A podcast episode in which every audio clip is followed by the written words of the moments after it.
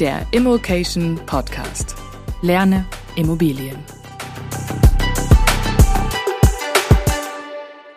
Sind die Immobilienpreise jetzt eigentlich schon gesunken? Wie geht es mit den Zinsen weiter? Wie geht es mit Inflation weiter? Ich bin sehr froh, dass wir das heute einen Profi fragen können, einen Wissenschaftler. Ich freue mich sehr, dass er hier ist vom Deutschen Institut der Wirtschaft in Köln, Professor Dr. Michael Vogtländer. Hallo Michael.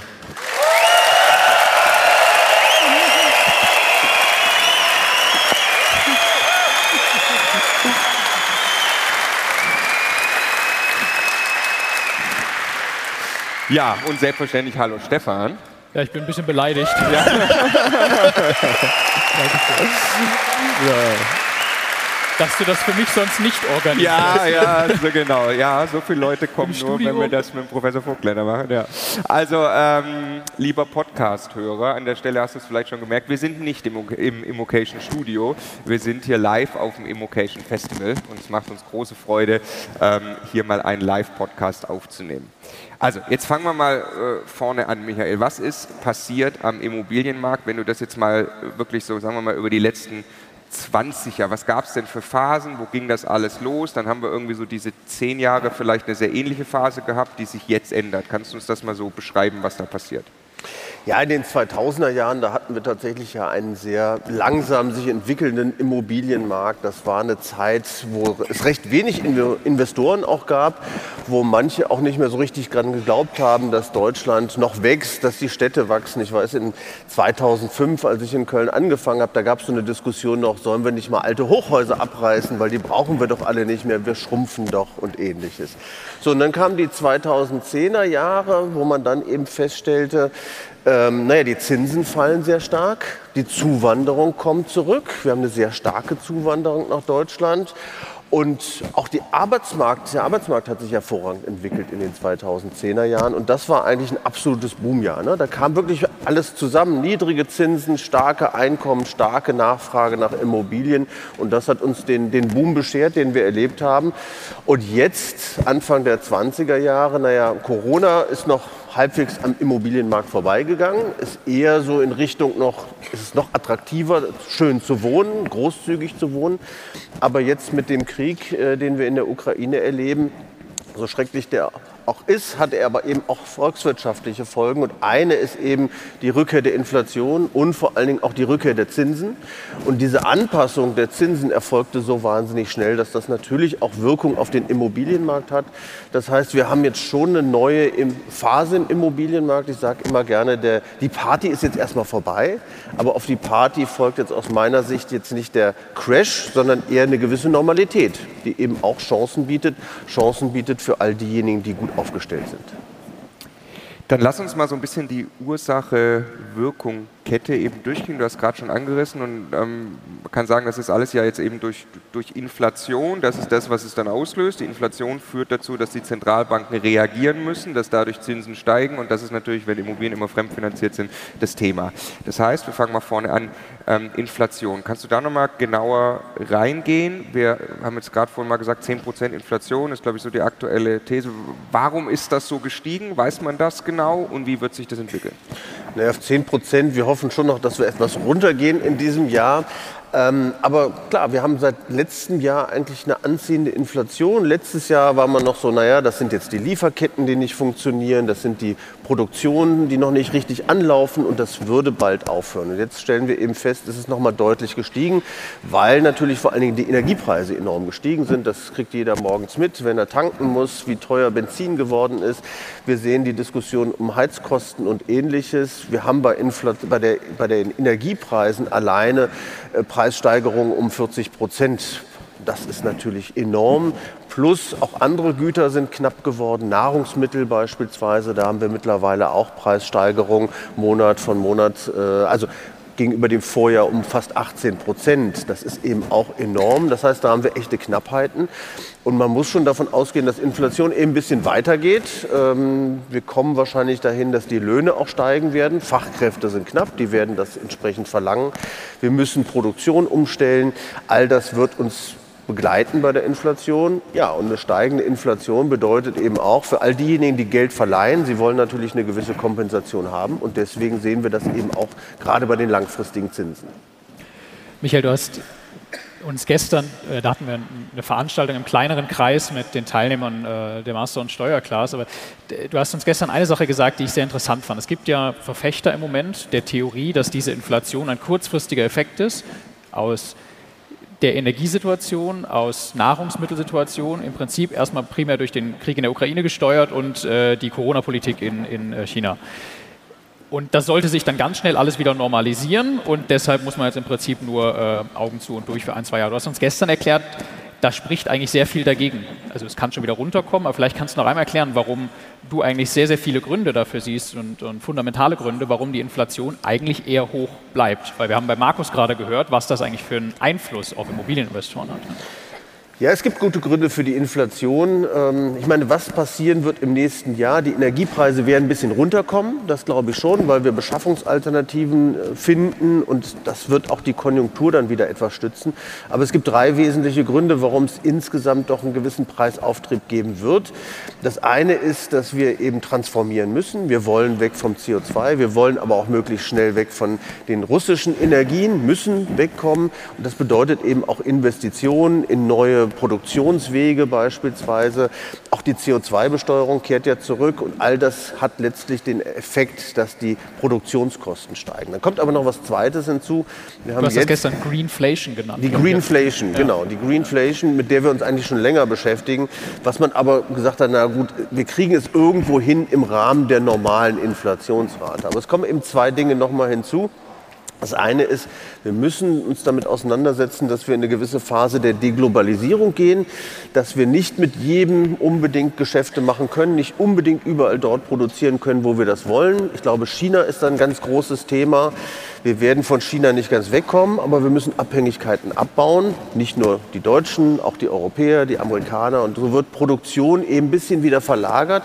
Und das bedeutet tendenziell auch in Länder verlagern, wo es eben teurer ist zu produzieren. Das treibt eben auch die Inflation. Und der dritte Grund ist letztlich, wir kämpfen überall mit Fachkräftemangel. Es gibt keine Branche mehr, die nicht irgendwo einen Fachkräftemangel hat. Und wenn Fachkräfte so knapp sind, äh, bedeutet das letztlich auch, sie können höhere Löhne durchsetzen. Es kommt in Deutschland jetzt noch speziell hinzu, wir steigen ja auch noch in, die, in den Mindestlohn ein, der wird auch noch mal erhöht, hat auch einen gewissen Einfluss, aber auch in anderen Bereichen. Ich glaube, über die Löhne wird es schon einen Ausgleich auf die Inflation geben, nicht vielleicht direkt, etwas verzögert, aber das treibt natürlich das Ganze auch noch mal an. Ich glaube aber nicht, wir gehen jetzt in eine Phase der galoppierenden Inflation. Ich glaube schon, dass wir Jahr für Jahr etwas runterkommen, aber wir kommen eben nicht ganz so schnell von den 8 Prozent auf die 2 Prozent. Das wird einige Jahre dauern, bis wir da tatsächlich auf diesem Pfad wieder sind.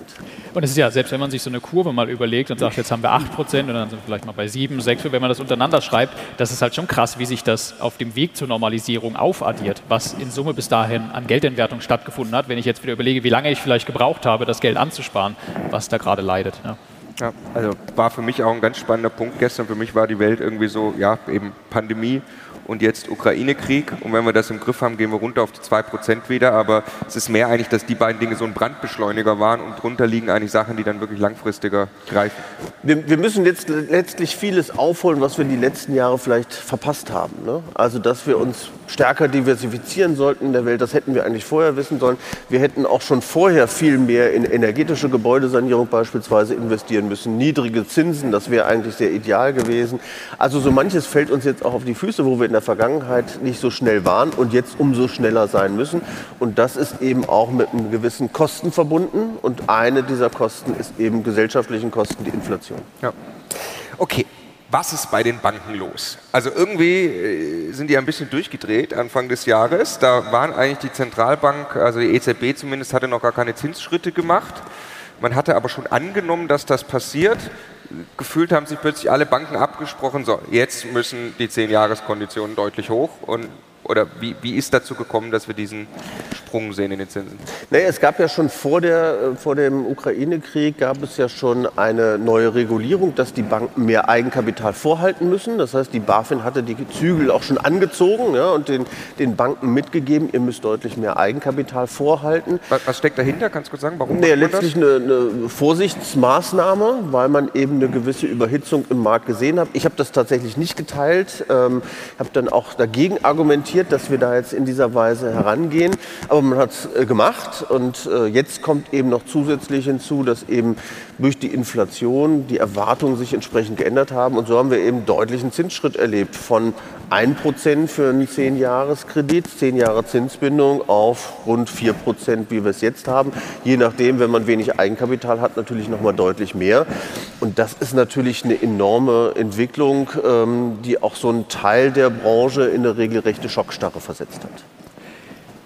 Ich, ich würde da gerne einmal rein. Die, die EZB betreibt Geldpolitik, hat als ein Instrument den Zins. Aber ein steigender Zins ändert jetzt ja weder etwas daran, dass Energie gerade knapp ist, noch dass Nahrungsmittel gerade knapp sind, noch dass Lieferketten in China nicht funktionieren, noch daran, dass wir das Thema Wirtschaftsumbau in Richtung Neut äh, Klimaneutralität machen müssen, noch ändert es etwas am Fachkräftemangel. Es hat doch bei all den Dingen eigentlich keinen Einfluss. Also warum diese Reaktion? Also was, was verspricht sich die EZB davon und was ist die, die Rationale dahinter? Nee, gut, das eine ist ja, wir haben die Banken reagiert, die haben schon relativ stark reagiert bei den langfristigen Zinsen. Die EZB hat auch den Hauptrefinanzierungssatz äh, erhöht, also die, die Hauptmöglichkeit. Die daran sich, steckt ja dahinter am Ende. Ne? Genau, wie ja. sich die Banken letztlich Geld leihen können, ist auch gestiegen, aber weniger als in den USA. Und du hast natürlich vollkommen recht, an dieser eigentlichen Knappheit können sie nicht viel tun. Es ist auch nicht realistisch, jetzt kurzfristig auf diese 2% zurückzugehen. Man könnte natürlich sagen, wir erhöhen jetzt mal richtig den Zins, wir gehen jetzt mal auf 10 Prozent, ja, drosseln alles, aber das führt uns letztlich in so eine schwere Rezession, die dann dazu führt, dass sich keiner mehr Waren kaufen kann.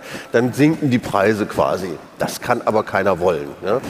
Ähm, aber es ist natürlich auch so, und das ist die, die Gefahr immer in so einer Entwicklung, dass sich Inflation verselbstständigt. Ja, dass so das Signal ist, oh, jetzt haben wir dieses Jahr 10 Prozent, dann muss ich auch im nächsten Jahr mit 10 Prozent rechnen und im übernächsten Jahr und so verselbstständigt sich das. Und deshalb ist die Zentralbank natürlich schon gezwungen, auch zu reagieren und zu sagen, guck mal, wir nehmen das ernst, wir gehen hier die ersten Schritte und ähm, damit die Märkte quasi etwas beruhigen. Also es ist auch ein psychologisches Spiel, ja, um zu schaffen, dass tatsächlich die Inflationsrate entsprechend runterkommt. Umso schneller zum Beispiel aber der, der Krieg in der Ukraine endet, umso leichter wird es natürlich, weil sich dann auch die Energiemärkte schneller beruhigen. Dann haben wir automatisch natürlich einen gewissen Prozess, dass die Inflationsrate runterkommt. Aber es ist ein ganz schwieriges Spiel im Moment für die Zentralbanken. Sie muss die richtige Mischung finden, aus einerseits die Wirtschaft nicht abwürgen, andererseits aber auch Signale setzen, dass die Inflation eben eingedämmt werden soll. Du hast gerade gesagt, ich will nochmal zurückkommen auf den Punkt, die, dass die Banken so ein bisschen eingebremst werden sollten auch, weil man vielleicht Angst hatte, dass da eine Überhitzung ist. Du hast gesagt, du teilst das nicht. Kannst du das nochmal ein bisschen erklären? Kann es diesen Crash geben im Immobilienmarkt? Musste man da eben jetzt gegen vorgehen? Das ist ja, wie wir auch sagten, gerade vor der Inflation schon passiert irgendwie. Also es ist ein bisschen unabhängige Themen. Ne? Also wir haben ja eigentlich in Deutschland schon ewig diese Diskussion um eine spekulative Blase, seit 2012 mindestens. Ähm, ich habe das nie so gesehen, weil wir fundamental eigentlich einen gesunden Immobilienmarkt haben. Und auch jetzt ist es natürlich so, wir haben ja eine Besonderheit, Wohnungen sind nach wie vor knapp. Sie sind jetzt vielleicht sogar noch knapper geworden aufgrund der starken Flüchtlingszuwanderung. Das ist ein wesentlicher Faktor. Und vor dem Ukraine-Krieg, als die Zinsen so niedrig waren, konnte man eben auch sehr schön zeigen, eigentlich sind Immobilien unterbewertet gewesen. Ja, gegeben die Zinsentwicklung hätten die Preise eigentlich noch stärker steigen müssen. Bedauerlich ist, dass viele Selbstnutzer nicht die Chance ergreifen konnten, weil es ihnen eben an Eigenkapital mangelte, weil sie nicht den Zutritt zum Wohneigentumsmarkt ge gefunden haben. Aber viele von ihnen haben aus richtigen Motiven eben zugegriffen, weil sie gesagt haben, es ist noch attraktiv, in diesen Markt zu investieren. Die Zentralbanken waren da immer sehr, sehr vorsichtig, muss man sagen, und vielleicht auch übervorsichtig. Ähm, ich glaube, wir hätten keine Preiskorrektur erlebt, wenn es einfach so weitergelaufen wäre. Ja. Also da, äh, da steckt ein bisschen dahinter, wenn man den Vergleich zu USA zieht, wo es eben die variablen Finanzierung gibt, dass plötzlich äh, die Bankraten nicht mehr bezahlt werden können. Das hat 2008 die Krise ausgelöst. Ne? So ist aber, so sind die Immobilien in Deutschland nicht finanziert. so sind die, äh, die, Immobilien nicht finanziert. Das ist tatsächlich, es gab wirklich eine Finanzierungskrise in den USA. Ja, es gab jede Menge Haushalte mit schlechter Bonität, denen man variable Darlehen verkauft hat. Und als die Zinsen dann gestiegen sind, hat sich die Kreditrate teilweise verdoppelt, verdreifacht und dann konnten viele nicht mehr bezahlen, haben die Immobilien zurückgegeben. Das hat das, die Verwerfung ausgelöst. Hier wird ja auch teilweise diskutiert, was passiert denn, wenn die Zinsen steigen, können die Leute sich das nicht mehr leisten. Man muss sagen, die meisten finanzieren mit zehn Jahren mindestens, tilgen ordentlich und können sich dann in der Anschlussfinanzierung auch einen deutlich höheren Zins leisten. Das ist nicht schön, wenn der Zins dann steigt, aber es haut keinen um. Also deshalb, wir haben jetzt kein Problem in der Anschlussfinanzierung, dass auf einmal etliche ihre Immobilie verkaufen müssen. Ja, also jetzt wollen wir dann gleich zu den Preisen kommen. Eine Frage noch zu Banken. Ähm, wie kann man das irgendwie, kannst du es irgendwie ausdrücken, wie viel schwerer ist es geworden, an Geld zu kommen? Also mehr Eigenkapital muss ich mitbringen, kann man das sagen? Also vor der Krise jetzt war es schon so, dass ich dass wir beobachtet haben, 20 äh, Prozent der Darlehen waren 100 Prozent Finanzierung und teilweise mehr. Wir haben auch Banken berichtet, nicht nur bei Kapitalanlegern, sondern auch bei, bei Selbstnutzern, dass man das akzeptiert hat, wenn man als Sicherheit eben noch eine Lebensversicherung eingebracht hat oder vielleicht die Immobilie der Eltern noch mit beliehen hat, dass man dann auch schon mal über die 100 Prozent gegangen ist. Gerade Kunden mit zwei Einkommen haben da gute Konditionen bekommen. Und jetzt sind die Banken tatsächlich deutlich vorsichtiger geworden. Sie wollen wieder mehr Eigenkapital, sie wollen da mehr Sicherheiten. Die Kreditvergabestandards sind insgesamt schon deutlich gestiegen.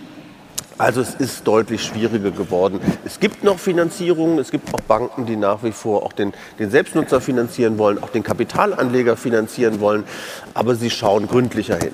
Sie sind insgesamt einfach vorsichtiger.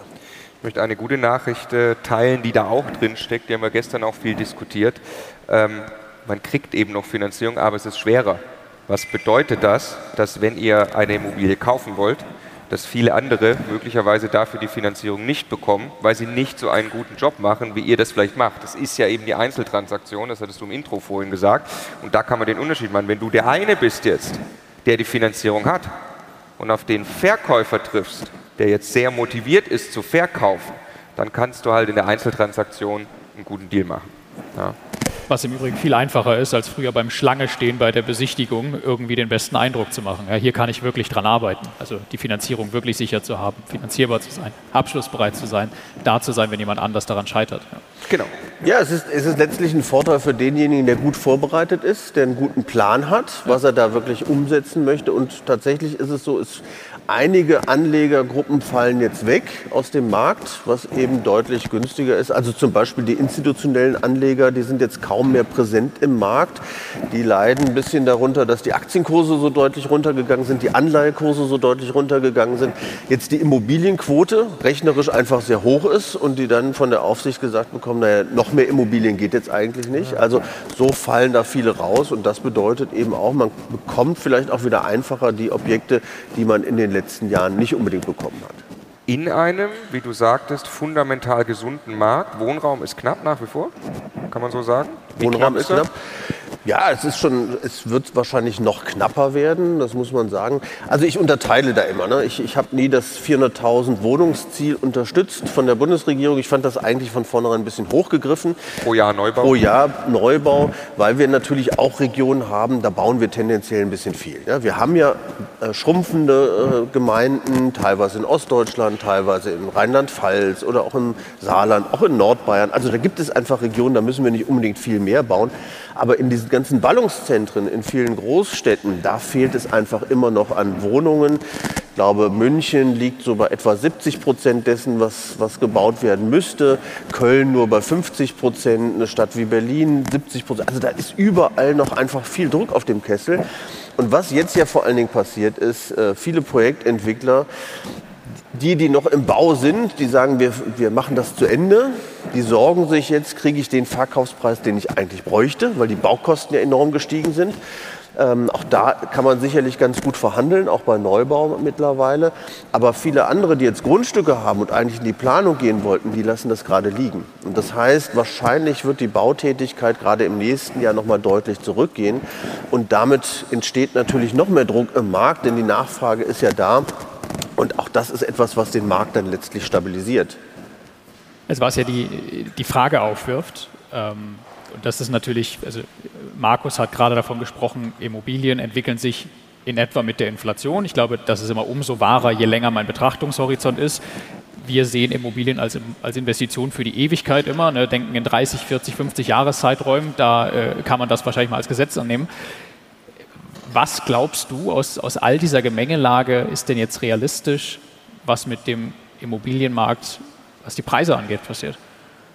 Man muss total differenzieren. Das ist natürlich die, die Aufgabe. Also bös gesprochen könnte man sagen, in den letzten Jahren hat eigentlich fast alles funktioniert. Ne? Bei den Zinsen hat sich jede einzelne Immobilie rentiert. Jetzt wird es da natürlich selektiver. Ja? Jetzt kommt es wieder mehr auf die Auswahl der, der Immobilien an. Aber so vom Großen und Ganzen würde ich sagen, so wie die Zinsen im Moment jetzt sind, ähm, gibt es nur höchstens im Durchschnitt einen leichten Korrekturbedarf, ja, also dass die Preise vielleicht im Durchschnitt etwas runterkommen könnten. Da kommt es aber eben auch jetzt darauf an, wie sich die Mieten entwickeln. Und das ist eine ganz spannende Entwicklung, die wir im Moment sehen, dass die Mieten tatsächlich sehr, sehr stark steigen. Ja, wir haben viele Standorte, wo tatsächlich die Neuvertragsmieten um 10 Prozent teilweise gestiegen sind in einem Jahr. Und das heißt, in vielen Fällen ist es eben möglich für den Vermieter, diese Inflation an den Mieter weiterzugeben, an den der neuen Vertrag abschließt. Warum? Weil eben die Mieten oder die Mietwohnungen so knapp sind. Wir haben auch eine zusätzliche Nachfrage nach Mietwohnungen jetzt erfahren, weil viele potenzielle Selbstnutzer, die gesucht haben, die dann durchrechnen und sagen, bei den Zinsen kann ich es mir nicht leisten, sagen, dann muss ich auch in den Mietwohnungsmarkt gehen. Das heißt, wir haben auch viele hochsolvente Mieter wieder im Markt. All das treibt gerade die Mietpreise extrem stark an. Aber ich glaube, man muss unterscheiden. Ich glaube, was besonders gut läuft, ist alles, was energieeffizient ist. Das ist einfach ein Bereich, der gut funktioniert, weil natürlich der Energieverbrauch, die Energiekosten enorme Bedeutung haben und jetzt eben auch wirklich Steuerungswirkung entfalten. Das heißt, ich glaube, es gibt Abschläge auf Immobilien mit hohem Energieverbrauch und auf Dauer eben Zuschläge für diejenigen, die sehr energieeffizient sind. Ich glaube, tendenziell kleinere Wohnungen funktionieren etwas besser, weil die Menschen teilweise jetzt auch von groß nach mittel und von mittel nach klein gehen, also sich da ein bisschen anpassen. Und ich glaube, zentrale Lagen mit guter Verkehrsanbindung, auch das funktioniert besser weil man dann eben auch die hohen Spritkosten teilweise vermeiden kann. Ne? Also das heißt, wir gehen so ein bisschen wieder zurück von dem, was wir in der Corona-Pandemie erlebt haben. Da sind ja viele Menschen dann teilweise rausgegangen in die großen, teilweise auch unsanierten Einfamilienhäuser. Die kriegen jetzt die meisten Probleme. Da gibt es am ehesten, Entschuldigung, da gibt es dann am ehesten vielleicht auch Abschläge. Ähm, aber so alles, was eher zentraler, kleiner und energieeffizient ist, das wird sich gut entwickeln. Der Marco ist gerade in ein schönes Haus außen gezogen. Zur Miete. Zur Miete. Zur Miete. Hat mir die Nebenkostenvorauszahlung genannt, da musste ich nur gerade schmunzeln. Ja. Ähm, nee, bitte. Ja, ähm, wie würdest du jetzt, ich meine, du kennst das, das Modell, die Idee, ne? es gibt ganz, ganz viele Möglichkeiten, kleiner und großer Immobilienunternehmer zu werden. Ja? Viele Leute wollen das hier tun. Ähm, Einstiegszeitpunkt verpasst und besser Füße stillhalten? Oder wie kann man jetzt vorgehen? Ich meine, mein Geld wird 10% im Jahr weniger wert, ich muss ja irgendwas tun. Ja, es ist immer so eine, so eine Frage mit dem Timing. Ne? Das kennt man auch aus der Börse. Da schaut man dann zurück und sagt, uh, die Aktienkurse sind schon so lange gestiegen. Jetzt warte ich mal lieber, bis es wieder runtergeht. Und wenn man dann, wenn es dann runtergeht, dann weiß man nicht so genau, uh, wie weit geht es jetzt noch runter. Also den richtigen Zeitpunkt zu treffen, ist eigentlich nie möglich. Und ich meine, gerade bei Immobilien ist es natürlich so, auch für den Selbstnutzer sage ich das immer. Ne? Also jedes Jahr, dass du wartest, musst du umso mehr tilgen bis zum Renteneintritt. Und man möchte ja die Immobilie irgendwo abbezahlt haben. Ja, also jedes Jahr warten kostet mich so oder so. Ich würde jetzt tatsächlich sagen, wenn man jetzt das Kapital hat und wenn man von einer Immobilie überzeugt ist und sie sich eben auch wirtschaftlich darstellt unter den Rahmenbedingungen, warum soll man dann nicht jetzt kaufen? Ja, es ist jetzt tatsächlich eine ganz gute Zeit, weil es vielleicht auch die ein oder anderen Schnäppchen gibt, weil der eine oder andere vielleicht auch nervös wird.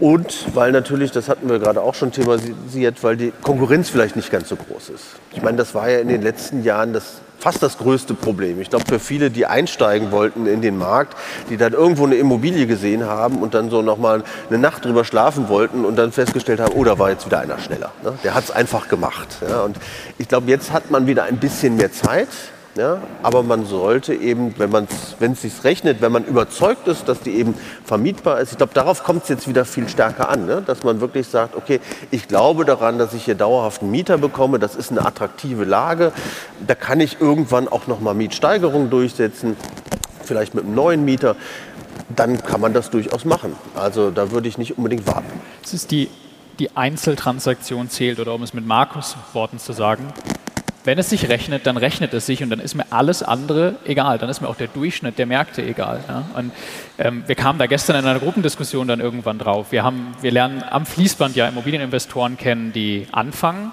aber auch viele Investoren, die viel, viel weiter sind und die ihre Ziele längst erreicht haben und rückblickend erzählen, was bei ihnen passiert ist. Und gestern dann selber einmal reflektiert und gemerkt, ich bin noch nie, noch nie auf einen einzigen erfolgreichen Investor gestoßen, der gesagt hat, das Beste, was ich gemacht habe, war am Anfang noch mal drei Jahre zu warten.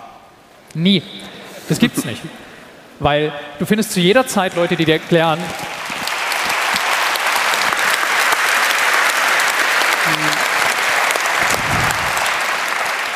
Du findest zu jeder Zeit Leute, die dir erklären, dass jetzt gerade der falsche Zeitpunkt loszulegen. Du findest zu jeder Zeit Leute, die erklären, jetzt ist der beste Zeitpunkt loszulegen. Es ist total egal. Ja? Es geht einfach nur darum, sich das Wissen anzueignen und so lange aktiv zu sein, bis ich eine Immobilie finde, die erste oder die nächste, die sich rechnet. Und dann ist gut.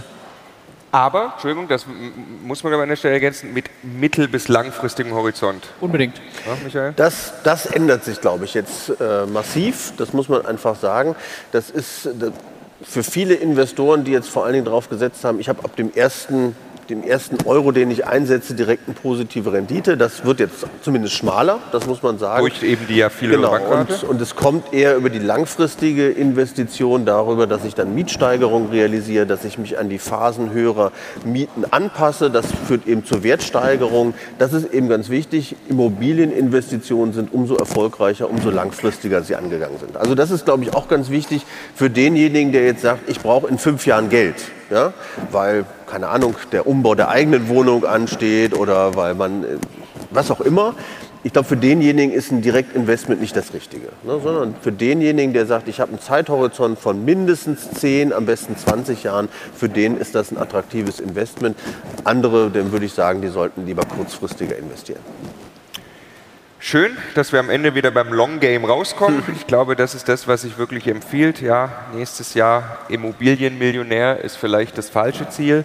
In zehn Jahren ist ein großartiges Ziel, Immobilienmillionär zu werden. Vielen herzlichen Dank für das super Gespräch, Michael. Sehr gerne.